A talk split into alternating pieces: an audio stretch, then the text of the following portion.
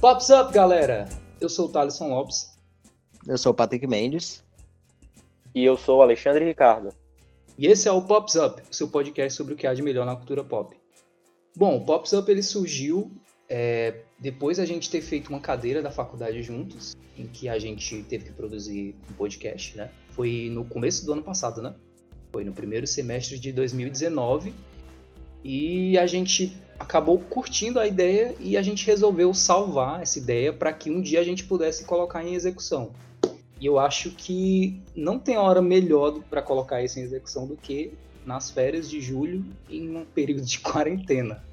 Não que o período global seja legal, mas enfim, eu acho que o tempo livre ajuda para a gente colocar isso em prática. É, e o tema de hoje que a gente vai falar é basicamente recomendação de séries para essas férias de julho, né? Que muita gente vai ficar de férias, né? Porque o pessoal tá tendo EAD. E aí, durante as férias e a pandemia, né? As pessoas estão um pouco carentes do que assistir. Tem muita coisa sendo lançada agora e tem muita coisa é, ressurgindo em catálogos, né? Então a gente vai falar um pouco sobre algumas séries em catálogos diferentes, né? Tipo na Netflix, na Amazon, na HBO, para vocês curtirem durante as férias e, se possível, né? Vocês assistirem.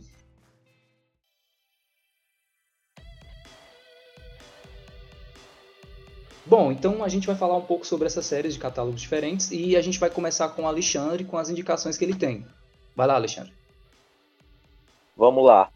É, eu vou falar aqui de três séries, cada um de um streaming diferente, no caso a HBO Go, é, da Netflix, e da Prime Video, né, da Amazon. Vou começar com da HBO Go aqui, a série With Dark Materials. É, é uma série que me chamou muita atenção, ela foi lançada no ano passado, no ano de 2019, e ela é inspirada no livro, na trilogia do livro Fronteiras do Universo, que também deu é, o filme A Bússola de Ouro, né? Só que foi um fracasso de bilheteria, né? Então, naquele tempo, acabou que não funcionou muito e também isso por conta que eles tiraram muito a ideia do que era o livro, eles não se inspiraram totalmente por conta de algumas críticas é que o livro carrega para a época. E agora a HBO foi lá e lançou a série e a série tá incrível. É, não, então, essa série é uma série que carrega, é, vamos dizer que coisas é muita fantasia, né?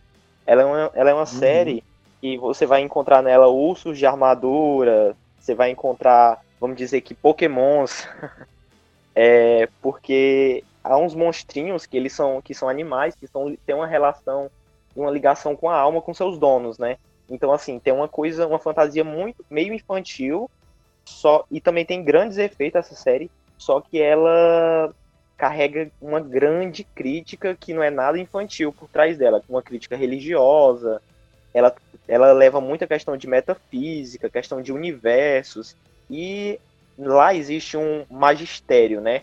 Esse magistério ele representa a igreja, que é a questão de poder, né? Então, assim, é uma série de aventura que, que também ela, ela conta com o James Mike. É, como é o nome daquele cara? James McVoy. James McAvoy. Né?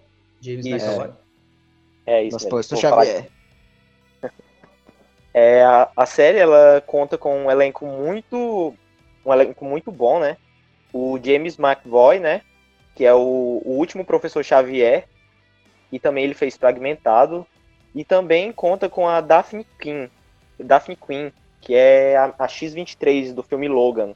Então, assim, é uma série que eu indico, que eu acho que ela consegue atingir todos os públicos, por ela ser um pouco infantil, mas ao mesmo tempo ela carregar essa crítica muito pesada e ser bastante e ser muito bem feito, né?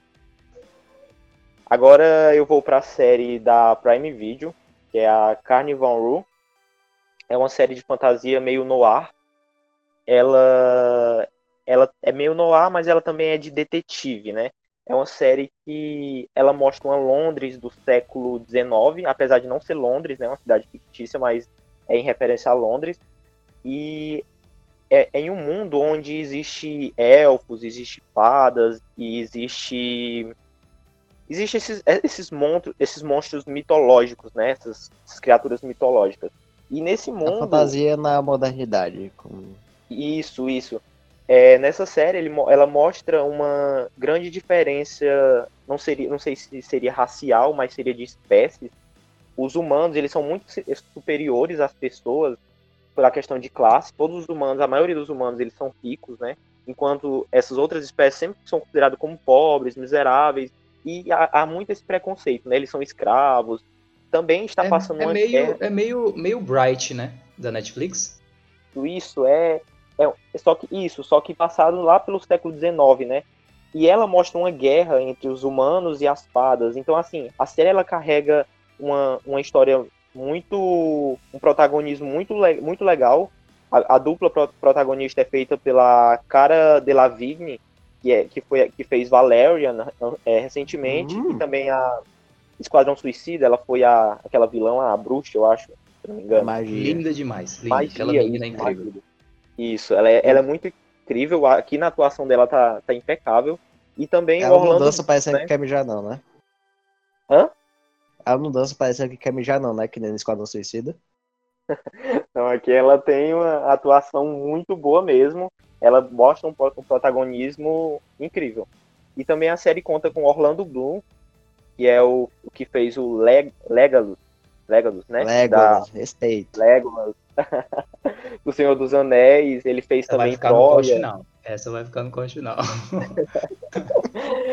É, fez Piratas do Caribe também. E, assim, é uma série com figurino muito bom. Os efeitos são incríveis. A, todo o cenário que eles fizeram da época, dessa mitologia, é muito bom também. E a narrativa, né? A trama é uma trama criativa, é super nova.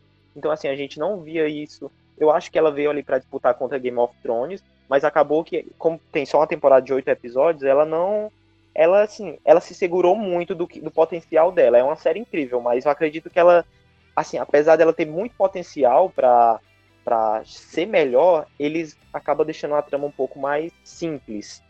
Não, eles dão Uhum. tudo assim muito mastigado pra gente. Então assim, naquela série que você fica se perguntando, eles explicam tudo. Então, qual é a próxima? Pronto, agora é a da Netflix, que é uma série diferente dessas anteriores, que as anteriores mostravam um pouco de fantasia, né? Magia, essas coisas. E essa, ela é inspirada em fatos reais. O nome da série é Olhos que Condenam. É uma minissérie, na verdade, de quatro episódios, mas é uma minissérie incrível. Ela é, ela é inspirada no caso dos cinco do Central Park, né? Que é um, aquele caso de de uma mulher que foi espancada e estuprada no, é, no Central Park. Ela estava correndo e no, no, me- na- no mesmo momento estava tendo, vamos dizer que uma diversão de jovens negros e latinos. Então eles estavam andando pelo parque, só mesmo por passear, né? Brincando por lá, jovens menores de idade. Tava e aí, dando rolê. aca- Isso, estavam dando rolê. E aí eles são acusados injustamente, é, justamente pelo, pelo que aconteceu com essa mulher. E na- durante a trama você vai ver os policiais, o vamos dizer que o, todo o sistema acusando eles, mesmo percebendo que não foi eles. E é uma, é uma trama que você sente muita raiva, a- além da, da empatia, né? Você sente muita raiva de- do que está acontecendo ali. E também ela conta é, na, na produção executiva dessa série, a gente vê a Oprah, é, Oprah Wi- Whitney, né, que é aquela mulher muito famosa. A Oprah Winfrey, né? Isso. É, e também o Robert De Niro, né? Então eles são a produção executiva, Hum. então é uma série de peso. A, a diretora também era a mesma diretora do filme Selma, que ganhou o Oscar. E então assim, é uma, é uma trama que você fica toda hora. Ah, eu, eu, eu tô com raiva, né? Mas só que é muito bem feito, o jeito que eles, que eles passam. O jeito da fotografia, do roteiro, da direção. Tem uma vibe meio documentário, essas coisas. Não, não, não muito, né? Ela acaba mostrando só isso mais no final, porque você vê o que aconteceu de, é, de verdade no final, só que é, eles tentam ser o mais fiel possível Uhum. e também você sente toda essa. é, to- como se é, tudo, tu- a, toda a produção da série faz com que você com que você se sinta ali dentro, né?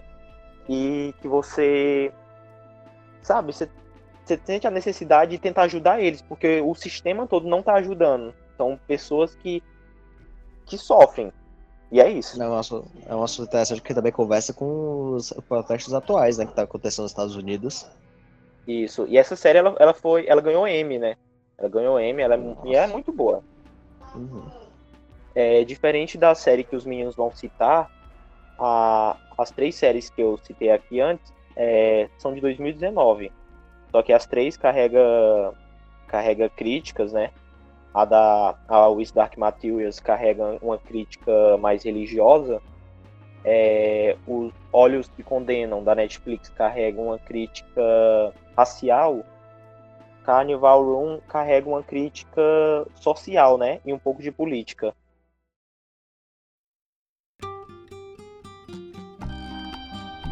Então, é, Patrick, quais são suas indicações aí pra gente? A única indicação que eu vou fazer agora, e é meio polêmica, que é basicamente o quarentena pra não deixar você doido, eu indicar uma série que o cara fica doido. É a Breaking Bad, mano. É uma série que terminou 2013, já passou tanto tempo, foi falado. Mas assim, é uma série pra você ver. É, é uma experiência que você não esquece, mano. Falou de 2013, ela coexistiu na mesma época da série que eu vou indicar. Então vai, continue.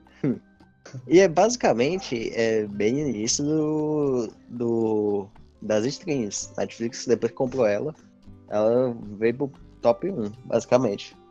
Mas o que que fala de Breaking Bad? Breaking Bad basicamente conta a história de Walter White, que é um professor de uma escola, de, um professor de química de uma escola, que é aquele um típico professor padrão que você encontra na sua vida.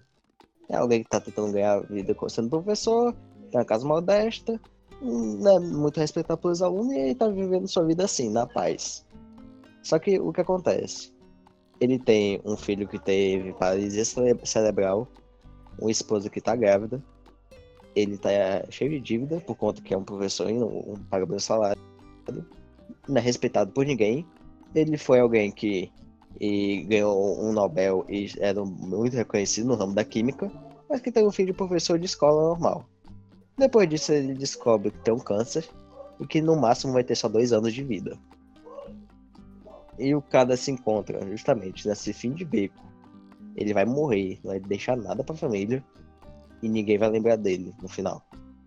Vai ser só mais um que morreu, infelizmente, pelo câncer. E o que, que ele busca? Ele, numa uma medida desesperada, ele simplesmente vai começar a, a fabricar drogas e vendê-las. É uma coisa que todo mundo vai, poderia fazer numa medida desesperada, não é mesmo?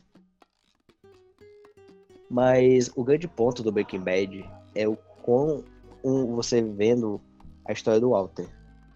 Você simpatiza pelo personagem, mesmo sabendo que ele tá se metendo numa roubada. E a primeira temporada, que tem só seis episódios, é, serve muito de introdução para isso. Você conhece o Walter, você sabe da vida dele, e você chega a ter pena dele.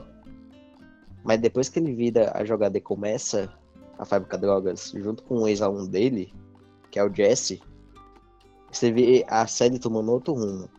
E assim, o Breaking Bad é ele caindo cada vez mais no conceito dele e se tornando o catiço o diabo encarnado.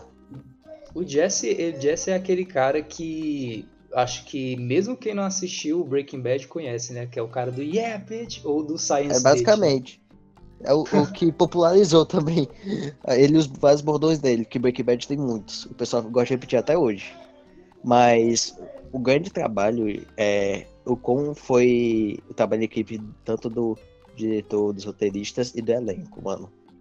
Você vê Breaking Bad, você se sente que aquilo é quase como um, um documentário da realidade. Não parece só uma série tentando adaptar algo normal ou alguém que entrou pro mundo do crime e ocorre aquela glamorização. Não. Mancho, a primeira temporada tem uma veia cômica, mas aquela veia cômica de desespero. Você vê o Alt, é um professor de química de um ensino médio tentando vender droga. E você vê as situações que ele se coloca, que é risco de vida, você fica numa tensão que você ri de desespero às vezes, ou outras vezes que a própria situação fica cômica. O mais louco é porque você chega a apoiar ele, né? Tem, tem momentos que Sim. você chega a apoiar ele você fica, que droga, eu tô apoiando um cara a vender droga. É justamente isso, porque você sabe o meio que é pra justificar o fim. Mas disso aí, o, infer- o de boas intenções, o inferno tá cheio. Então, a cada temporada, a gente vê o Walter cada vez mais se corrompendo. Na primeira temporada, é a justificativa que ele quer dinheiro pra ajudar a família dele, depois que ele morrer.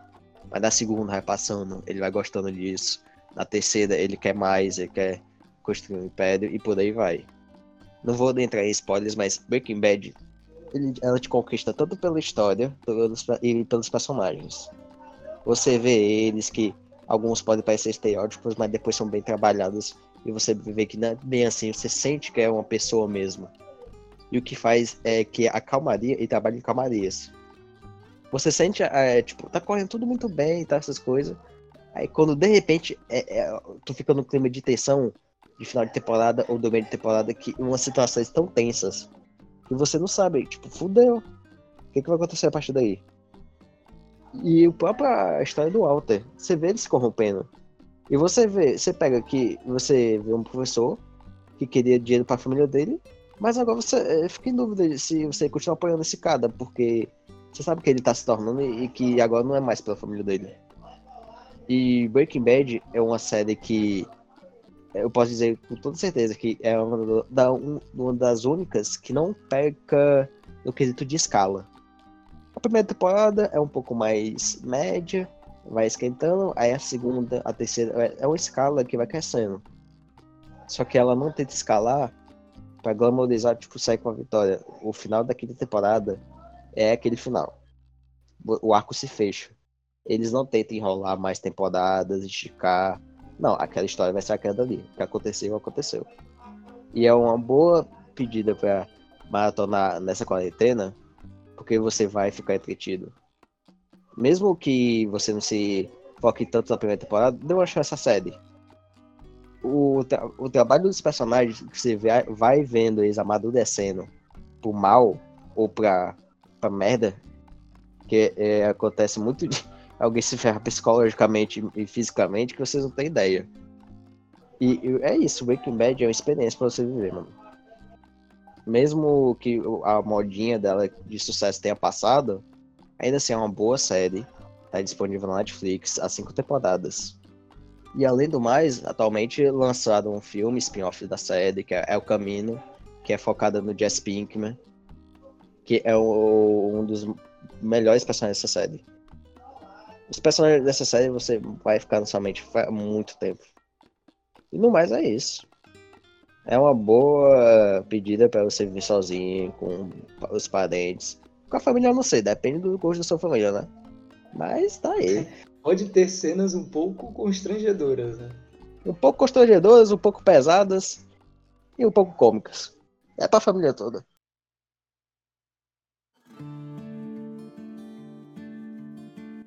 Então, é, eu vou para minha parte, então, de uma indicação bem, eu digo que justa, porque ela é uma série que infelizmente é é aquilo que eu citei antes, né? Enquanto o Patrick estava falando que ela foi uma série que surgiu no, ela na verdade ela correu junto do Breaking Bad, né? Eles foram a, a Breaking Bad foi lançada entre 2008 e 2013, não é?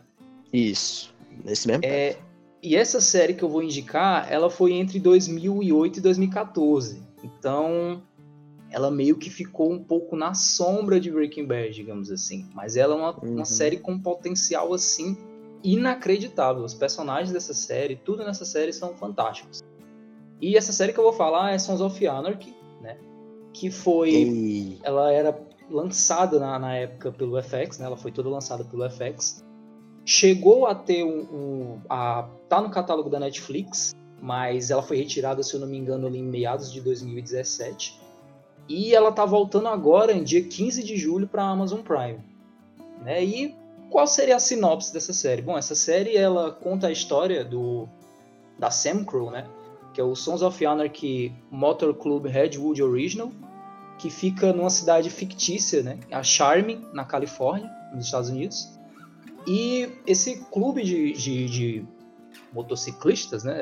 O termo correto é motociclista, é, é motociclista. Eles é, traficam armas, né? Pelo menos no início da série.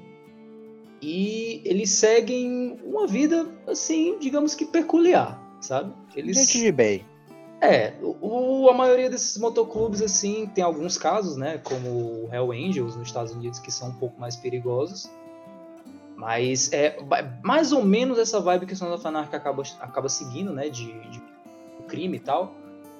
E a história gira em torno do, do Jack Steller, né? Que é o é interpretado pelo Charlie Hunnam, que é um puta de um ator que eu acho, eu fico bem triste assim que alguns filmes dele. Acho que só o Pacific Rim foi um filme que realmente valorizou o talento do cara, porque ele é um puto de um ator bom. Ele é muito bom. E conta a história do, do Jack Steller, né? Tendo esse legado no clube, porque o Jax ele é filho do, do fundador do clube, que é o John Teller, né? Que morreu há, há, há um tempo na série. E seria essa jornada do Jax, né? No, como o vice-presidente, porque o atual presidente é o padrasto dele, né, que é o Clay, que é interpretado pelo Ron Perlman, aquele cara que fez o Hellboy, eu acho que todo mundo conhece. E ele é filho da Gemma, que é a ex-mulher do pai dele, né, que é interpretado pela Kate Siegel, que por sinal é a mulher do diretor da série, o Kurt Sutter, né? Os dois são fantásticos. O Kurt Sutter, inclusive, como diretor, ele é fantástico. Ele é incrível, esse cara. É, é incrível como a série, assim como Breaking Bad, ela cresce e ela evolui de um jeito que é, é, cara, é assim, cada season final você fica mais chocado com o quanto o negócio cresce. É justamente nem Breaking Bad. é, exatamente. É por isso que geralmente eu tenho alguns amigos que assistiram as duas, né? Tenho três amigos que assistiram as duas e pode ser um pouco polêmico o que eu vou falar agora, mas os três que assistiram as, as duas, os três disseram que Sons of Anarchy é melhor. Eu não posso opinar porque eu não vi Breaking Bad, hum. então eu não posso falar nada. Mas e eu não posso é opinar porque eu ainda não assisti Sons of Anarchy, então. É, então fica, já fica a indicação também para para pessoal daqui. E um cara, impasse.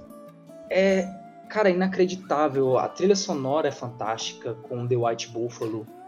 É bem country, folk, é muito bom, muito, muito bom. É, os personagens evoluem demais. Tem o Tommy Flanagan que faz o o Tibbs. O Tony Flanagan, eu acho que pra galera que tá acompanhando o Peak Blinders agora, que tá mais no hype, né, por causa do meme do Free, Cal Free Calculista, é, hum. já conhece porque ele participa na primeira temporada como o pai do Arthur. Então, acho que vocês têm mais ou menos a noção. Ele tá sempre nessas coisas de ação.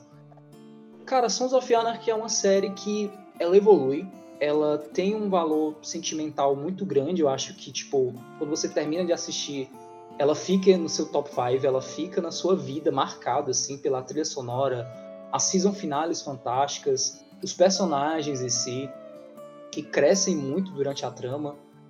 E, cara, sim, é uma série memorável. É uma série memorável. Eu acho que ela é um pouco esquecida assim por causa desse fator que eu citei antes, né, de ter sido lançada na mesma época do Breaking Bad e por não ser tão bem aceita, assim. Teve até uma, uma, um período que foi transmitido ali na Band, se eu não me engano, pela noite. Um Nossa, período... eu lembro dessa propaganda. Pois é, acho que foi era na época 2015, do que The Walking Dead passava lá, mano. Pois é, era, foi no período que a série terminou, né? Foi em 2015, mais ou menos. A série terminou em 2014 e acho que foi em 2015. É, e foi em 2015 que ela começou a ser transmitida pela Band, se eu não me engano, nas primeiras temporadas. Agora eu lembrei do, da Record passando Breaking Bad a, com o subtítulo A Química do Mal. É, é cara, é, é triste, sabe? É, essas traduções BR são um negócio que ferram a série mesmo, né? Tipo, Sons of Honor, que é muito foda de falar, mas quando você fala Filhos da Anarquia, você fica... Um motoclube é. do barulho. É, é quase isso, só falta uma apresentação nesse nível. E Bom, é isso, é a saga do, do Jack Steller para tentar retomar né, a, a, os trilhos do, do clube para o que o seu pai pensava, para o seu pai queria no começo, que acabou se perdendo. E são sete temporadas. É, a, série, a, a, série escala de um jeito, é, como eu posso dizer, bem naquela, naquela vibe de séries que começam com um orçamento assim mais é, modesto e depois vai para um negócio bem, bem mais bem produzido, né? Só que o bom é porque nessa escalada não perde a essência, sabe? Porque Ele geralmente. sabe aproveitar o que tem.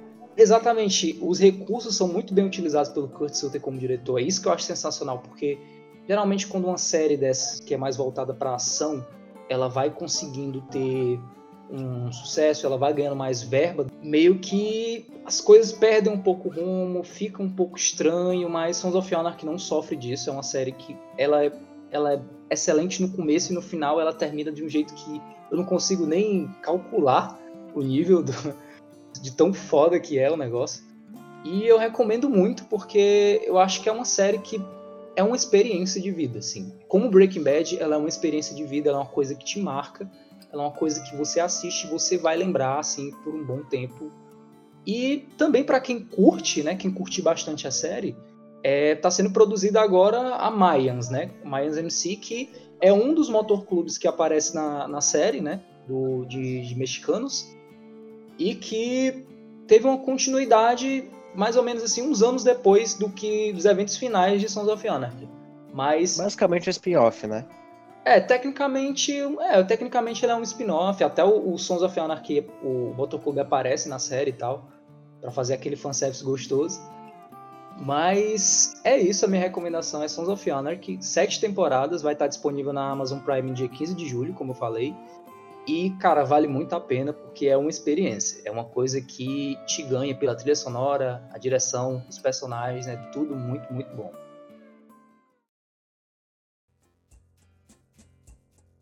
Bom, então é isso. A gente citou algumas séries aí para vocês verem do- durante esse período de férias na quarentena, né? Pelo amor de Deus, fiquem em casa, tá, tá quase acabando, eu espero, assim espero.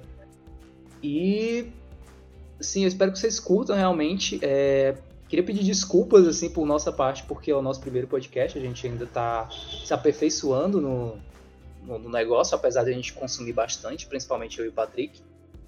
Mas eu acho que faz parte, né? Eu acho que sempre tem que existir um começo em algum lugar. E eu acho que nem tudo começa tão perfeito assim. Assim como é, as próprias séries, assim. Complementando o que Thales disse, é nosso primeiro projeto sobre isso. E a gente espera que quem ouvir curta e que vão vir muitos próximos e a gente vai melhorar. E espero Isso, que é. quem gostar comece a acompanhar. Mas é isso. assistam as nossas séries aí, dá uma chance pra elas. São séries, eu acredito que todas as séries aqui faladas são vale a pena, né? E é pra, pra diversão de todo mundo, né? Como a gente gostou, acredito que vocês também possam gostar. E é isso. Então é isso. É, vamos finalizar aqui essa edição. Muito obrigado para você que ficou até agora escutando essas pessoas falando coisas de uma maneira extremamente nervosa e ansiosa, mas que, né, como eu disse antes, tudo tem um começo. E é isso. Até a próxima edição. Muito obrigado. Tchau, tchau.